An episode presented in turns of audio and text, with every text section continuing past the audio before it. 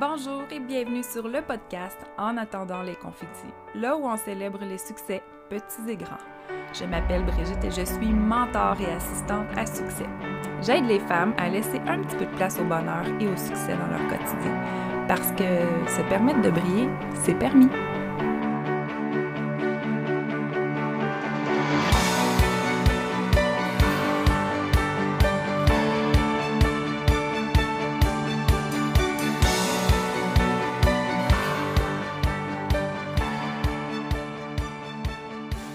Bon matin tout le monde, bon après-midi, bonne soirée. Je ne sais pas à quelle heure vous allez écouter cet épisode-là, mais je suis super contente de reprendre ma série de cinq au sujet de l'importance des cinq sens pour euh, mener euh, une vie de façon positive.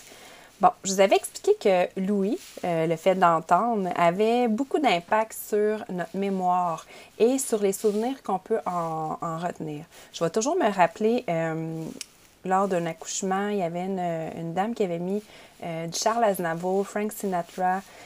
Euh, puis j'avais trouvé ça super beau parce que, en fait, ce couple-là, ce qu'ils vont retenir de ce moment-là, quand ils vont écouter la musique, bien, ça va toujours être la naissance de leur enfant. Puis je trouvais le concept assez beau.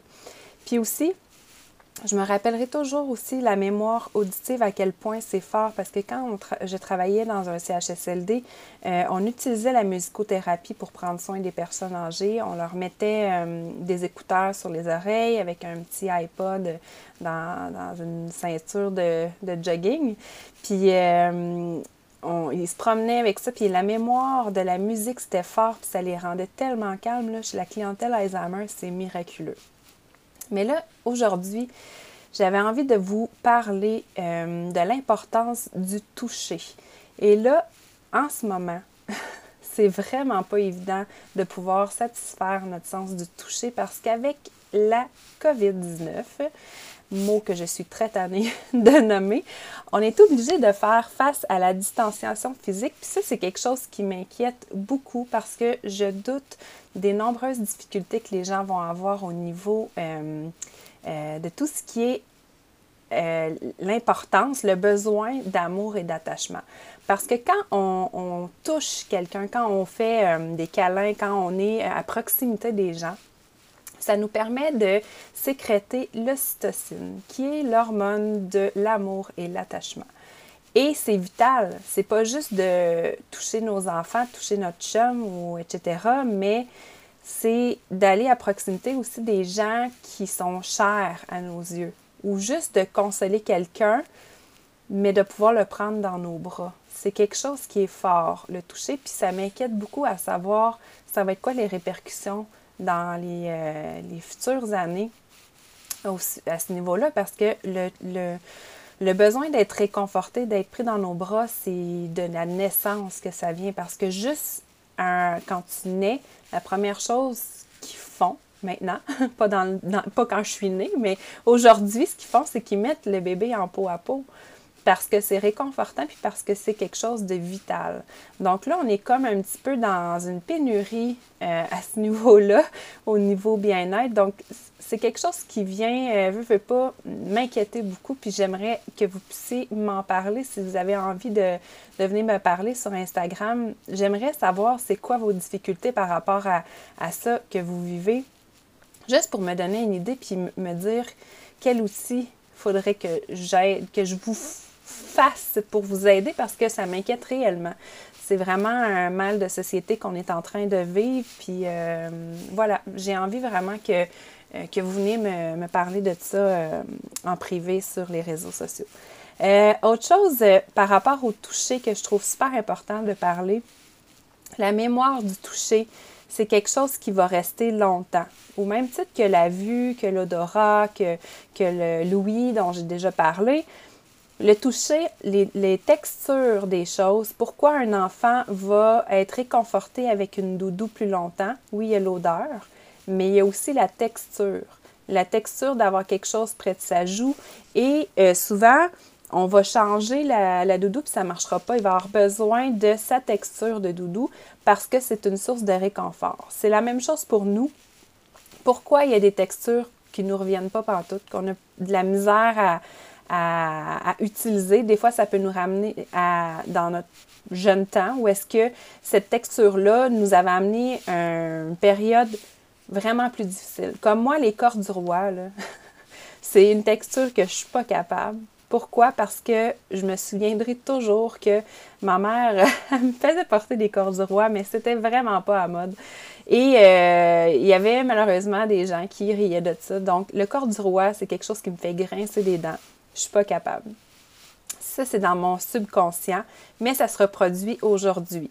Donc, ce que je veux vous dire, en fait, c'est que le sens du toucher, on peut des fois se dire qu'il n'est pas si important que ça, mais il l'est autant que tous les autres sens.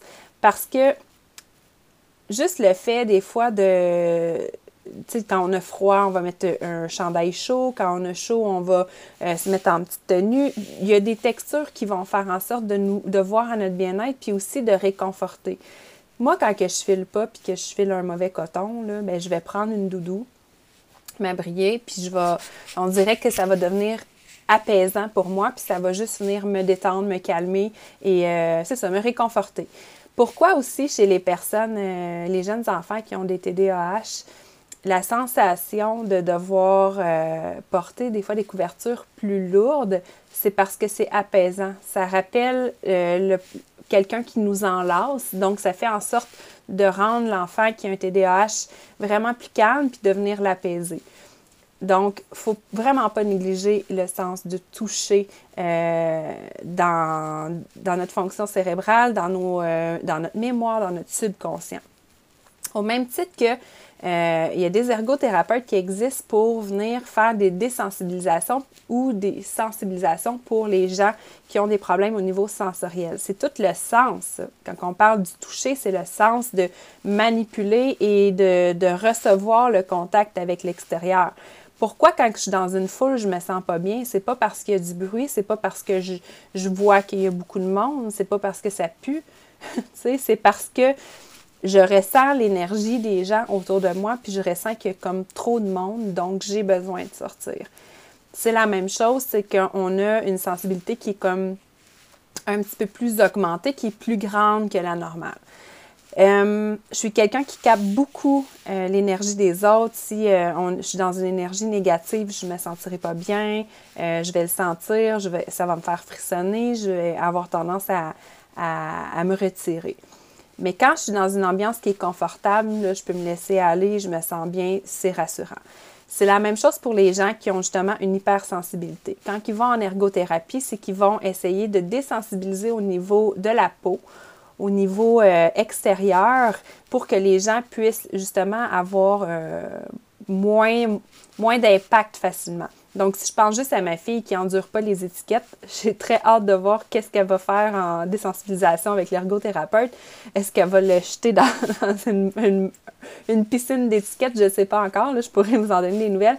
Mais bref, euh, c'est des choses qui existent. Puis quand on a une perte de sensibilité, c'est que les gens souvent qui ont tendance à, à se retirer, à être plus solitaires, ben il y a des gens qui vont être très bien comme ça, mais il y a des fois des gens où ça va porter problème, ça va amener beaucoup de, euh, d'anxiété. Ben à ce moment-là, c'est clair qu'il va falloir euh, comme provoquer puis essayer de, causer des occasions de sortie pour essayer de les faire socialiser un petit peu plus. Donc, c'est toutes des choses qui existent, puis euh, c'est important d'essayer de l'analyser chez soi puis euh, là, je ne veux pas vous dire d'aller sauter dans les bras de tout le monde. Ça serait aller à l'encontre de la santé publique en ce moment.